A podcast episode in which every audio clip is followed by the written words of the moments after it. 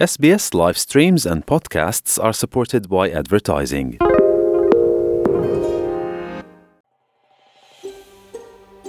Essa é a SBS em português. Descubra mais reportagens na página sbs.com.au/português.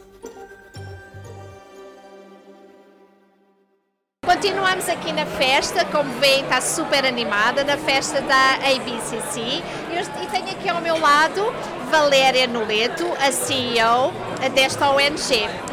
Valéria, muito boa noite. noite Obrigada pelo convite. Obrigada a você. Uh, o que é que esta festa, o que é que este evento representa para a comunidade brasileira? Representa uma grande oportunidade para estreitar os laços entre a Austrália e o Brasil, principalmente no ramo do esporte. O Brazilian Jiu-Jitsu é um esporte que eu, para falar a verdade, conhecia muito pouco a respeito, a não ser ver várias academias de Brazilian Jiu-Jitsu para, para os lados. E foi através de um membro da BCC, da Câmara de Comércio, que chegou até mim e começou a me explicar e, e showcase o Brazilian Jiu-Jitsu e explicar o quão grande, quão importante esse esporte é para a comunidade australiana.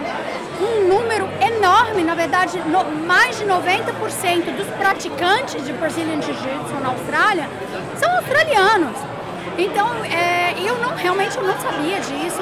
Então, eu acho que é um excelente esporte, uma ótima oportunidade para que haja essa aproximação entre os nós dois, os dois países na área do esporte e, obviamente, do Brazilian Jiu-Jitsu. Ok.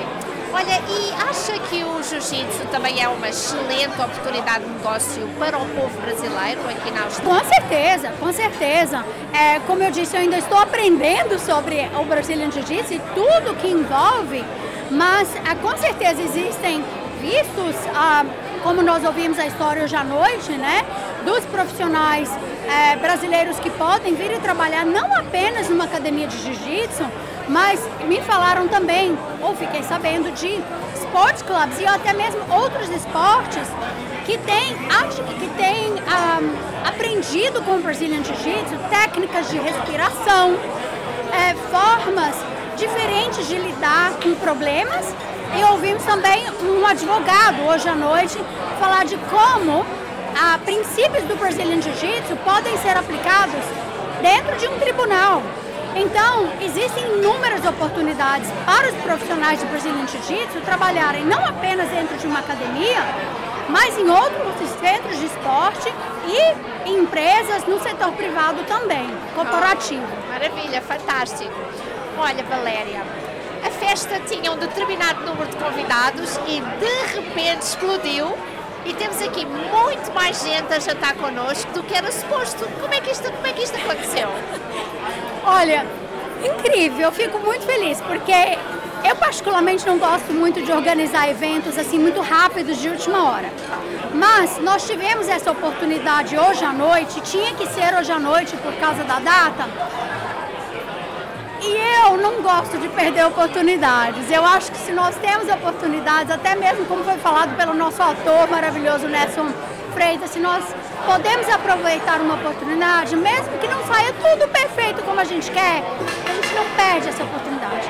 Então, nós fizemos o evento, queríamos que fosse aqui no Brasa, por ser um restaurante de referência brasileiro no centro de Sydney, mas obviamente a sala é pequena e nós decidimos fazer então para 40 pessoas e tivemos aí 49, isso porque tivemos que falar não para outros que entrarem em contato. Então a gente fica muito feliz e vê o potencial para no futuro fazermos um evento, porque não fechar toda a churrascaria, né? A próxima é, é isso, para a próxima é ocupar o espaço todo. Exato. Porque o brasileiro que é brasileiro, segundo eu sei, são parecidos com os portugueses nesse aspecto.